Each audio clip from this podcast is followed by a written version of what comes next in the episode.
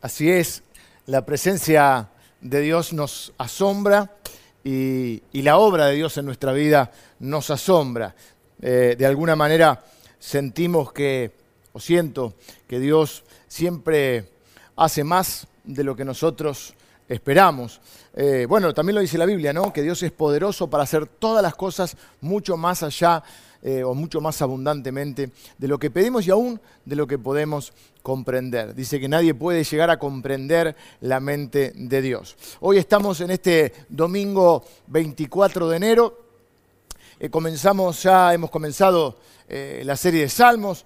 Los pastores Javis han predicado el Salmo 84 y el, y el 34. Así que, bueno, vamos a, romper un poco el, la, secuencia porque yo voy a predicar hoy acerca del Salmo 126.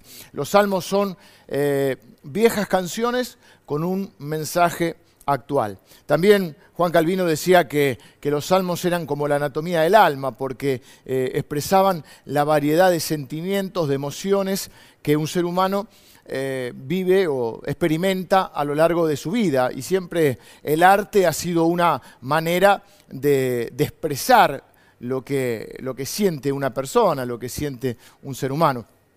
Y, bueno, la manera de, al, ver los salmos, eh, podemos sentirnos identificados con, esa, con esas expresiones de, sentimientos o de emociones que nos toca vivir en diferentes eh, momentos de nuestra vida. A veces puede ser tristeza, enojo, alegría, esperanza, desánimo, un, montón de angustia, un montón de cosas tanto positivas o, que nosotros las vemos como más positivas y otras no tan positivas, pero que a lo largo de la vida, eh, bueno, nuestra vida está construida por, o se va construyendo y nos va tocando enfrentar diferentes experiencias. Así que voy a predicar hoy acerca de los sueños. Está comenzando el año de alguna manera y siempre es importante eh, de alguna manera tomar las mejores decisiones o, tratar de prepararse para aprovechar cada oportunidad que, Dios y, la vida nos presentan. El Salmo 126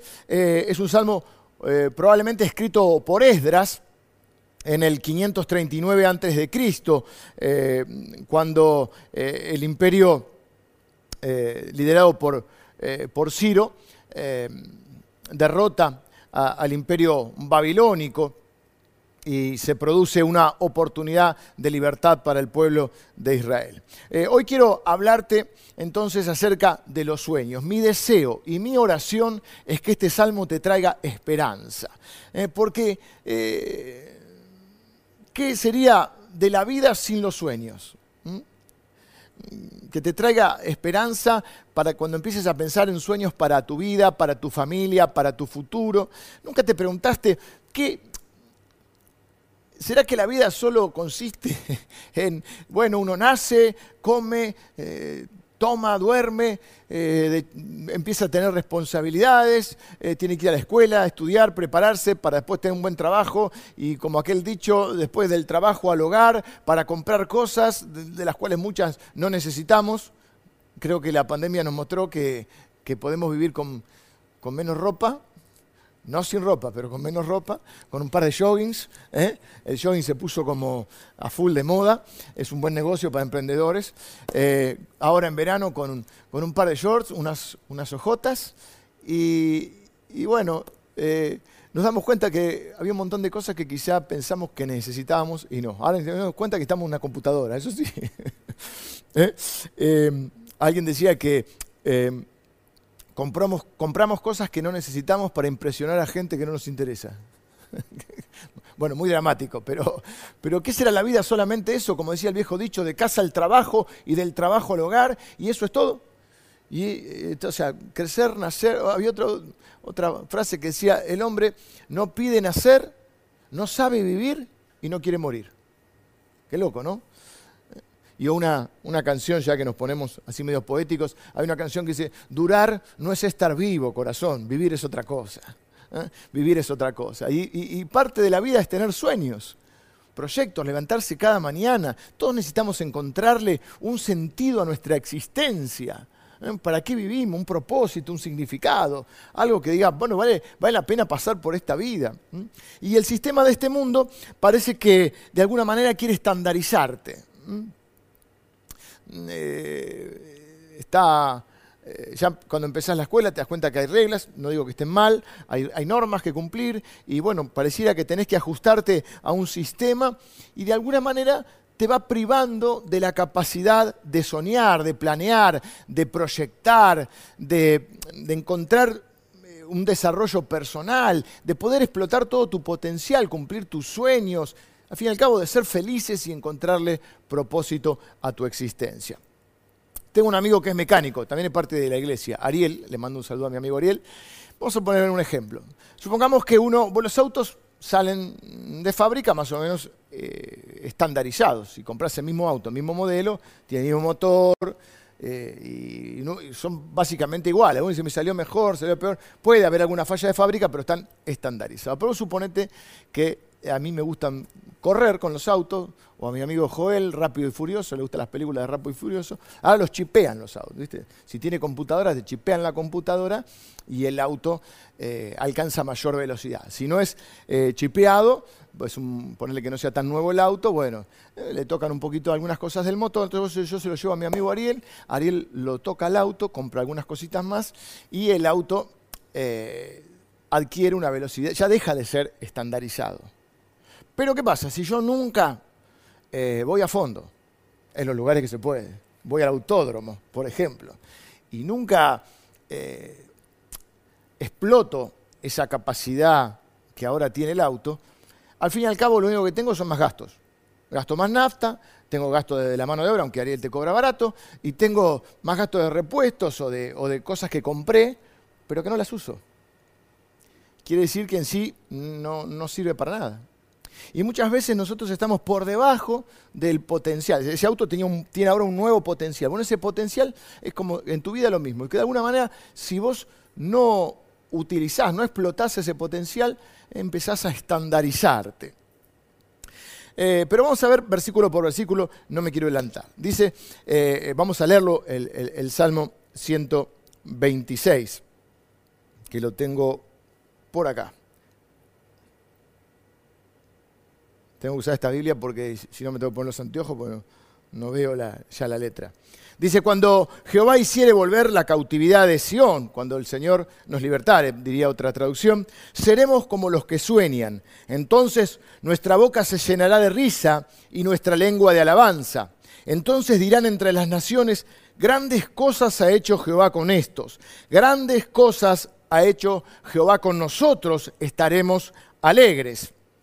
Luego hay una especie de oración. Dice, haz volver nuestra cautividad, oh Jehová, como los arroyos del Negev. Y dice, los que sembraron con lágrimas, con regocijo, segarán. Irá andando y llorando el que lleva la preciosa semilla, mas volverá a venir con regocijo trayendo sus gavillas. Así que estamos entonces en la tercera temporada de Salmos, la serie del verano, y el tercer salmo de, este, de esta serie, el Salmo 126. Cuando el Señor nos libere de nuestra cautividad. Eh, el concepto de libertad eh, es muy valorado por todos los seres humanos. Eh, nos gusta hablar de tener nuestro derecho a elegir, nuestro derecho a decidir, a ser libres, a actuar como queremos. sin embargo, más allá de que el ser humano siempre ha buscado la libertad, la libertad más profunda, la libertad completa y verdadera, es la que solo puede darnos Jesucristo, la que brota de lo profundo de nuestro ser. En Juan capítulo 8, eh, versículo 36, Jesús dice así, así que si el Hijo os los libera, ustedes serán verdaderamente libres. La pregunta eh, que surge, o que quizá alguno de ustedes puede hacerse es, ¿de qué tiene que liberarme Jesús? Si, si, tengo que ser verdadera, ¿qué significa ser verdaderamente libre? ¿De qué tiene que liberarme entonces Jesús? Bueno, fundamentalmente y esencialmente a lo que Jesús está haciendo referencia es que Él mismo, Jesucristo, el Hijo es, Él, es Jesucristo, nos libera del dominio del pecado, de la culpa, de la condenación y de la muerte eterna. Esa es la obra de Cristo. Cristo viene a hacernos libres del pecado, de la culpa, la condenación que nos lleva a la muerte eterna. Ahora, la obra de Cristo también trae otras libertades a nuestra vida, otras bendiciones extras o que vienen eh, en el, en el paquete, diríamos. Jesús vino para hacerte libre. La pregunta es, ¿estás viviendo en esa libertad con la que Cristo te hizo libre? Libre de los temores internos, libre del miedo que heredaste, libre de hábitos o vicios que te tienen oprimido, libre de la pereza, libre de los prejuicios y de las opiniones de los demás, libres de, las personas que te quieren manejar la vida, libres del consumismo con el que intentamos muchas veces tapar otras carencias, libres de las cosas que te atan quizá una tarjeta de crédito, libre de tantas cosas que creemos necesitar. Y pienso que a veces no es que Dios te quita cosas, sino que te libera de cosas para que alcances la verdadera plenitud y para que te des cuenta que no dependes de esas cosas. Libre de todo lo que te condiciona para vivir en la abundancia y la plenitud que Jesús ha eh, prometido o ha eh, preparado para nosotros. Así que dice que cuando el Señor nos libere de nuestra cautividad, cuando el Señor nos haga libres, seremos como los que sueñan. Porque una de las consecuencias de estar cautivo es que cautivo mentalmente, espiritualmente, es que perdemos la capacidad de soñar. Dios te creó con la capacidad de, ejercitar tu creatividad, tu imaginación. Es una cualidad divina que Dios nos dio. Dice la Biblia que Dios nos hizo a imagen y semejanza suya. Y Dios es un Dios creador, es un Dios creativo. Eh, cosas que, pensá ahora en cosas que te gustaría eh, hacer, cosas que te gustaría proyectar, soñar, concretar, por supuesto, no solo dejarlas en sueños. Metas y sueños que te gustaría alcanzar. Pensá por un momento en algunas cosas. Esto es lo que te diferencia de todo el resto de la creación. La capacidad de soñar, la capacidad de imaginar, la capacidad de proyectar, crear y concretar esos sueños, porque fuiste hecho a imagen de un Dios que es creador, un Dios creativo, y que llevó a cabo lo que Él eh, imaginó y pensó. Así que vas a alcanzar la plenitud de, de, tu vida como hijo de Dios cuando seas capaz de ejercitar esta cualidad divina que Dios te dio, la capacidad de soñar inspirado obviamente por Dios. No te conformes con menos, no te rindas a este sistema que te estandariza. Cuando el Señor nos libere de nuestra cautividad, seremos como los que sueñan. Y una de las bendiciones que recibimos justamente al conocer a Cristo, es que recuperamos esa capacidad de soñar. Somos libres desde lo más profundo de nuestro ser. En Cristo ya no somos más autómatas que se tienen que conformar a una realidad, sino que somos hechos o recuperamos esa imagen y semejanza del Creador. Y capaz ese, Dios creador es capaz de crear las cosas más maravillosas que hay en este, en este mundo. Imagínate que este es un mundo caído, donde está afectado por el pecado, sin embargo, mirás a veces la creación y decís, es maravilloso. Es maravilloso cuando ves eh, las, las, maravillas naturales. Bueno, acá tenemos varias, ¿no? Hace unos años tuve las cataratas, o esos lugares, o esos atardeceres, o a veces ves la luna, eh, y decís, es increíble la, el, poder creativo, la imaginación que tuvo Dios. Bueno, cuando lo miro a de ustedes también digo, qué creativo que es Dios, en el buen sentido. Y Romanos capítulo 12 dice, no te conformes a este siglo, no, no se conformen a este siglo o a este mundo o al sistema de este mundo, a eso se refiere, sino déjense transformar por medio de la renovación de su entendimiento. Así van a poder comprobar la buena voluntad de Dios agradable y perfecta. Así que no te conformes, no te resignes a, vivir una vida eh, rutinaria, una vida chata, una vida sin propósito. No te rindas, no te conformes con menos. Eh. Cambia tu mente, renova tu entendimiento, deja de lado algunos prejuicios enfrentar los miedos, si es que los tenés que enfrentar. Quizá hay que salirse un poco de la comunidad, de la, la comunidad, la comunidad no hay que salirse, de la comodidad eh, y de la rutina que a veces te aplasta eh, y, animarte a ir por tus sueños. Aunque eso implique correr algunos riesgos, siempre, ¿eh? los riesgos de la fe. No es un salto al vacío, ¿no? Es una convicción de, algo que uno cree que viene de Dios, ¿no? inspirado por Dios. La, otra eh, consecuencia de, de la cautividad o la segunda consecuencia es que nos priva de creer, nos quita la fe. El esclavo sueña con la libertad, pero finalmente no cree que sea posible. Eh, finalmente en el fondo de su corazón no cree que sea posible y deja de creer. La cautividad te roba la capacidad de soñar y de creer. Pero Jesucristo dijo, conocerán la verdad y la verdad les va a hacer libres. Cuando vos volvés a creer, recuperás esa capacidad, esa libertad y entras en lo que llamamos una nueva normalidad. Este tiempo se habla mucho ¿no? acerca de la nueva normalidad. ¿Cuál es la nueva normalidad? Eh, parece que la realidad cambió y lo que antes era normal, como juntarse con amigos o, ir a la cancha o a un teatro o al cine o a lo que fuera, parece que estar con los, seres queridos era lo más normal. Ahora hay una nueva normalidad. Así que se habla mucho de eso. Eh, pero es importante que entiendas que la fe es la marca de la normalidad. Es, el, eh, es lo normal para Dios, es lo normal para los seres, de la forma en que Dios nos pensó y nos creó. ¿eh? Nos creó para que tuviésemos fe. Tener una actitud negativa, una actitud pesimista, no es algo normal, aunque parece normal, sino que en realidad es una, una señal de que algo en nuestra alma no anda bien. Algo de salud nos está faltando emocionalmente o espiritualmente cuando nosotros no perdemos o cuando nosotros no, perdemos esa, capacidad de creer. Eh, los pájaros están diseñados, su hábitat natural es, el aire. ¿eh? Debajo de sus alas está el aire y ese es el hábitat natural. Los peces, eh, el agua, ya sea océano, río, depende de qué tipo de, de, pez, pero están, tienen un hábitat natural en el cual manejarse. El hábitat natural para el cual Dios nos creó es la fe. Lo normal es tener fe, aunque parezca anormal. Lo anormal es la incredulidad. Pero pareciera que no, que dudar, que sospechar, eh, que ser un poco pesimista es como ser más inteligente. Mm, las personas que son medias, digamos, cínicas o irónicas, parece que, eh, que son inteligentes, que tienen un humor fino, el intelectual tiene que estar descreído de la vida. Pero eso no es lo normal. Lo normal es esperar lo bueno.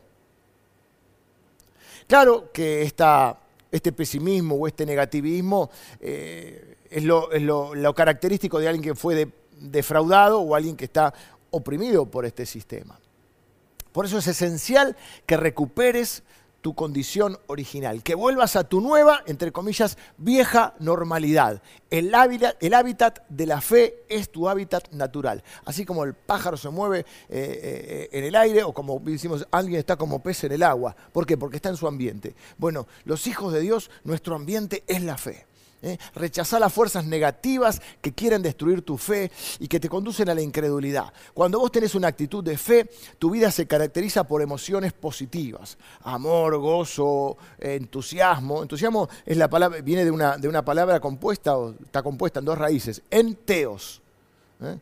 Teos quiere decir Dios, así que en Dios. Ese es el entusiasmo verdadero. Son cualidades de una persona emocionalmente sana. Porque vos fuiste creado para eso, fuiste creado por Dios para creerle a Dios. Por eso la puerta, o mejor dicho, la llave de la puerta de las bendiciones es la fe. Eh, la fe es el hábitat donde los hijos de Dios nos movemos como pez en el agua. Por eso cuando vos eh, este, estás optimista, estás positivo, te sentís mejor. Eh, leí hace un tiempo atrás que decía que la gente que tiene fe es una gente más feliz. Claro, para el descreído es porque cree que tenemos una ilusión falsa, pero nosotros sabemos que lo nuestro no es una ilusión, es una convicción. La fe no es ilusión, es convicción. ¿Eh? Así que llena ahora, respira ahí, eso que te enseñan a respirar, te tienen que enseñar a respirar. Para, yo pensé que sabía respirar. A veces me pasa cuando estoy, estoy grande, me pasa que a veces cuando estoy medio dormido, y sobre todo si estoy medio estresado, que me voy a dormir y hay momentos, no es que me olvido de respirar, pero es como que estoy durmiendo y de golpe tengo... tengo que respirar. Parece que me hubiera, tengo que aprender a respirar de vuelta. Bueno, ahora eh, llena tus pulmones, pero de aire, de oxígeno, de la fe. Eh, llenate de fe en esta mañana. Porque tenemos un Dios asombroso, como cantábamos hace un rato, asombrados por su presencia, por su obra en nosotros, por un Dios que quiere que sea, que, que dio su vida para que seas libre y para que dentro de esa libertad recuperes la capacidad de soñar y de creer. Por eso el versículo 2 dice, entonces nuestra boca se llenará de risa y nuestra lengua de alabanza. Cuando nosotros le entregamos nuestra vida a Jesucristo, recuperamos nuestra capacidad de soñar, de proyectar, de creer y comenzamos a recuperar la alegría. ¿eh? Comenzamos a llenar nuestra boca de risa, de, alabanza. Alabanza son eh, palabras de reconocimiento a Dios, de gratitud. Y Dios quiere que eso, que tu boca se llene de risa y, tu lengua deje la queja y, pueda proclamar alabanza. La amargura y la queja son eh, opciones de vida negativas. No sé quién me acuerdo, en algún lado leí, eh, había un, pastor que hablaba de que a veces los cristianos tenemos la queja avanza. ¿eh? La queja avanza. Y, vamos a desterrar eso de nuestra vida, porque nada bueno puede resultar de una actitud negativa. Dice que Tal eh, es el pensamiento del hombre en su interior, en su corazón, así es él y así uno obra, ¿no? De acuerdo a lo que está en su corazón y que de la abundancia del corazón habla la boca. Si de nuestra boca está saliendo todo el tiempo, eso hay que revisar. Hace un tiempo atrás yo estaba medio negativo, puse medio negativo, veía la situación y me di cuenta, digo, ¿por qué me di cuenta? Porque me empecé a escuchar hablar a mí, digo, no estoy, eh, eh, no, esto que estoy hablando Tiene que ser el reflejo de, que algo no está del todo bien. Y ahí uno enseguida tiene que volver a conectarse con Dios porque nada positivo puede salir con una actitud negativa. Cuando Jesucristo es el Señor de nuestra vida, entonces nuestro pasado queda perdonado y nuestro futuro se llena de esperanza y está asegurado por Él. Por eso podemos vivir eh, con alegría, porque tenemos un Padre que nos ama y que ha preparado todo y podemos empezar a disfrutar de todo lo que Él ha preparado. Dijo Jesús, si ustedes siendo malos, hay gente que dice, yo soy bueno, ¿no? Jesús dijo que eras malo. Jesús es el único bueno y y, lo crucificaron. Así que, eh, dice, ustedes siendo malos, le saben dar buenas cosas a sus hijos. ¿Cuánto más lo hará el Padre Celestial con ustedes? Y, sin embargo, dice, si, si, un, si un hijo le pide pan a su padre, ¿su padre le dará una piedra? Si tu hijo te pide pan, ¿le vas a dar una piedra? Y si Dios es nuestro Padre, ¿por qué esperamos a veces piedras de Dios? Sobre todo en los ámbitos de religión. Por nuestra culpa, por nuestra. Siempre esperamos que Dios nos castigue y siempre estamos esperando piedras de Dios. Pero nuestro Padre.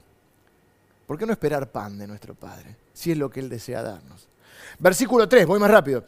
Grandes cosas eh, entonces dirán entre las naciones, grandes cosas ha hecho el Señor con ellos y ellos mismos dicen, grandes cosas ha hecho el Señor con nosotros. Cuando vos le entregás el control de tu vida a Jesucristo, eso es lo que te quiero invitar a hacer. Entregale el control de tu vida a Jesucristo y esperá grandes cosas de parte de Él. No esperes lo malo, no esperes piedras de parte de Dios. Espera pan, espera bendición.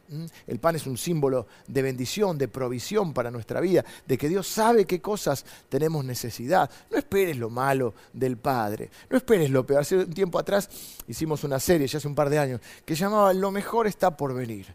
¿Eh? Siempre los hijos de Dios esperamos lo mejor. Creemos que lo mejor de Dios está por delante que lo que viene para nuestra vida son las grandes cosas que Dios va a hacer con nosotros en nosotros y a través de nosotros. Jeremías capítulo 29 dice, el Señor nos promete, Jeremías es un profeta, se hablaba de parte de Dios, y en el capítulo 29 nos dice, porque yo sé muy bien los planes que tengo para ustedes, planes de bienestar y no de calamidad, a fin de darles un futuro y una esperanza. Este es el tiempo en que vos podés recuperar lo perdido. La libertad de Cristo tiene que hacerte recuperar la capacidad de soñar, la capacidad de creer, de recuperar la alegría.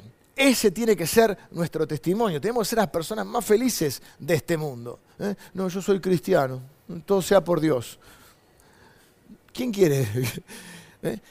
parte de tu testimonio es que te vaya bien, ¿eh? que en tu vida eh, puedan verse esa bendición que Dios ha preparado. Eh, la gente te está mirando.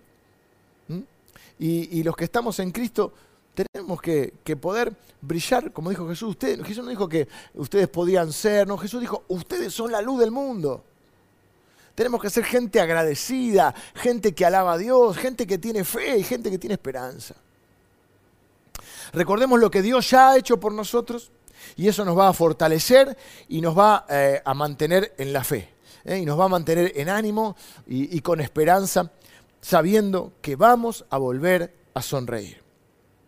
Versículo 4 es una, eh, se mezcla ahí en una especie de oración y dice, haz volver nuestra cautividad, oh Jehová. Los que estamos en Cristo somos gente que ora somos gente que acude al Padre, porque estamos confiados. Dice la Biblia que el justo, no somos justos por nuestras obras, sino eh, por lo que Cristo nos, hizo nosotros, que nos hizo justos delante de Dios. Dice que el justo está confiado como un león. Los que estamos en Cristo somos gente que ora, porque somos gente que tenemos confianza en nuestro Padre.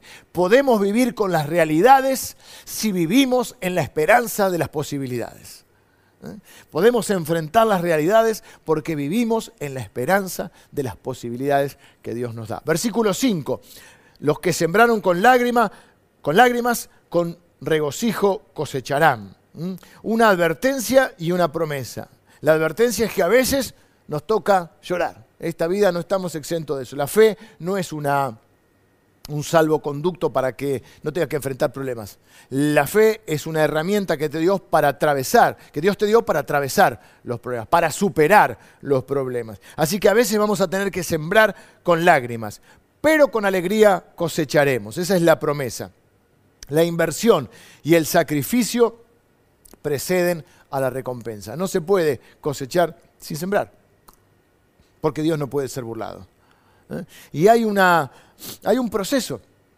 Y a veces sembrar, ¿qué significa? Bueno, significa a veces hacer la otra milla, a veces significa perdonar, a veces significa un esfuerzo extra, a veces significa seguir adelante cuando estamos cansados, a veces significa sacrificarnos, a veces significa poner eh, eh, las prioridades de, la gente que amamos por encima de las nuestras, un montón de cosas que pueden suponer la siembra pero hay una promesa, una advertencia. A veces te va a tocar sembrar con lágrimas, pero la promesa es vas a cosechar. ¿Sabes cómo dice ahí? Con otra traducción, con gritos de alegría o con saltos de alegría. Y el versículo 5 refuerza, 6, perdón, refuerza esta idea.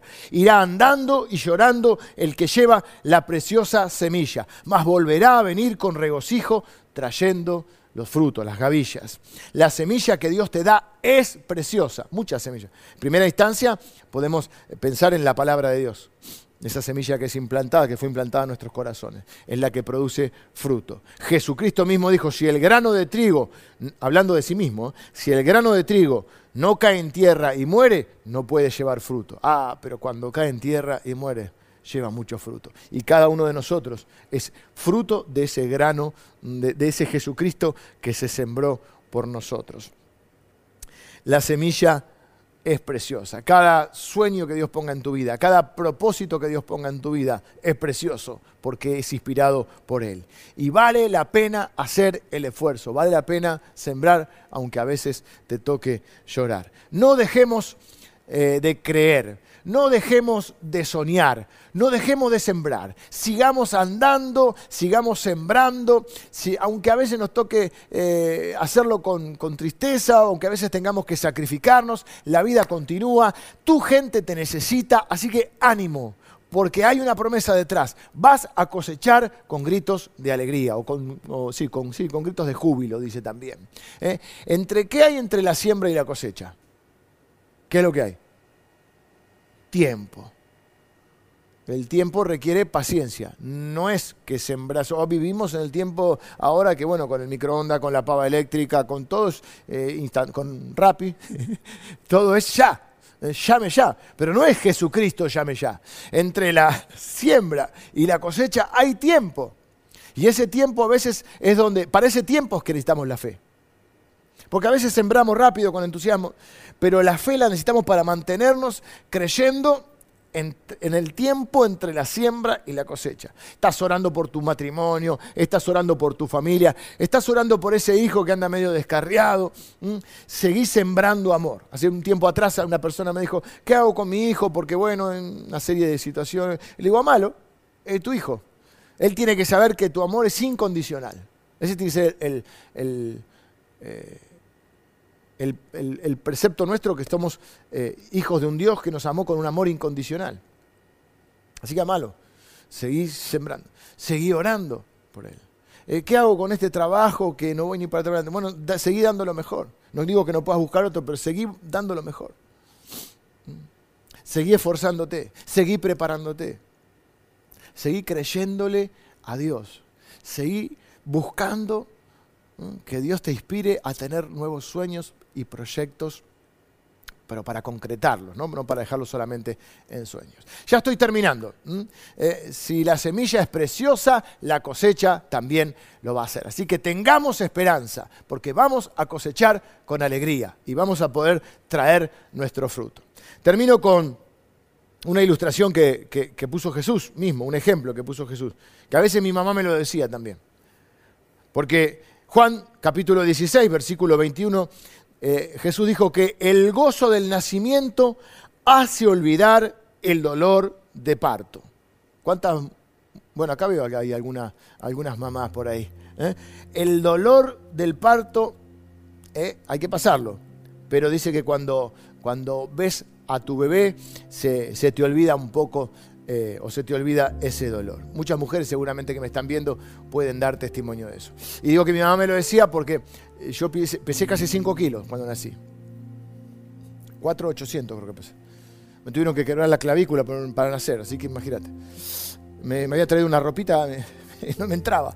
Así que no, me pusieron una, una, especie de... Mi abuela tenía una especie de, de chal, una cosa así. El increíble Hulk. Después me quedé chiquito, no, no crecí tanto, pero bueno. Y mi mamá dice, pero no importa, cuando te vi me olvidé de, del dolor. Así que te mando un beso, mamá. Acá estoy.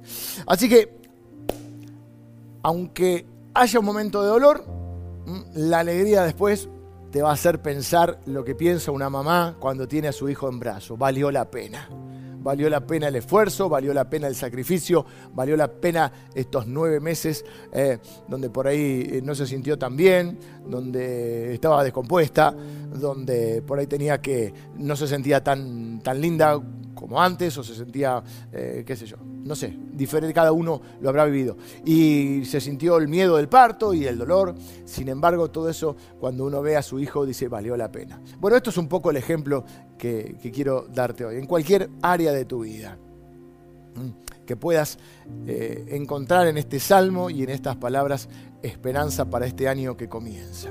No una ilusión, sino una convicción, porque eso es la fe. Así que ánimo, Sueñen, prepárense, esfuércense, manténganse fieles, créanle a Dios, enfrenten sus gigantes, los gigantes que tengan por delante, construyan un arca si lo tienen que hacer, crucen un mar rojo o un Jordán si lo tienen que hacer. Sepan que el Señor está con ustedes. Jesucristo los ha hecho libres para que ustedes vayan por sus sueños, vayan por sus desafíos, vayan a concretar los propósitos divinos que Dios ha puesto o va a poner en este tiempo en tu corazón. Quiero terminar orando ¿eh? a, los, a, los, libres de este mundo. Les, les hablo. No vivamos como esclavos, sino como libres. Los esclavos no pueden soñar, pero los libres mm, tienen esa capacidad y es la capacidad que Dios nos ha dado. Vamos a orar en esta mañana. Señor, te doy gracias por cada uno eh, de cada una de las personas que, que hoy nos está acompañando. Señor, mirando tu palabra y aprendiendo y encontrando en tu palabra eh, esperanza y fortaleza para nuestra vida. Señor, queremos eh, consagrar este año, este 2021 y nuestra vida y, nuestro presente y nuestro futuro. Gracias porque nuestro pasado ha sido perdonado y nuestro futuro está asegurado en Cristo. Señor, te doy gracias por tu presencia. Estamos siempre asombrados de lo que has hecho y de lo que haces en nuestra vida. Quiero eh, orar y pedirte por cada persona que está recibiendo esta palabra y que está... Eh, rindiendo su vida a Jesucristo, renovando su, su compromiso, su pacto de obediencia y de seguirte, renovando su fe y, recuperando esa, esa capacidad de soñar a partir de la libertad que nos traes y a partir de la posibilidad de, creer. Queremos decirte que te creemos, creemos tu palabra. Eh, y tu palabra es verdad. Y, tu palabra es vida para nosotros. Y recibimos tu palabra. Y Señor, aquellos que tenemos sueños y proyectos los consagramos eh, para que en tus manos puedan ser concretados. Aunque Señor nos toque por un tiempo eh, sacrificarnos, incluso derramar alguna lágrima, lo hacemos con la esperanza de saber que un día veremos esa eh, preciosa semilla transformada en una preciosa cosecha. Bendigo a cada persona, a cada uno de mis hermanos y de mis hermanas que reciben esta palabra y que ponen sus sueños y sus vidas eh, a tu disposición, Señor. En el nombre de Jesús, los bendigo. Te bendigo ahora en el nombre de Jesús. Amén. Nos vemos la semana que viene. Ahora vamos a adorar juntos.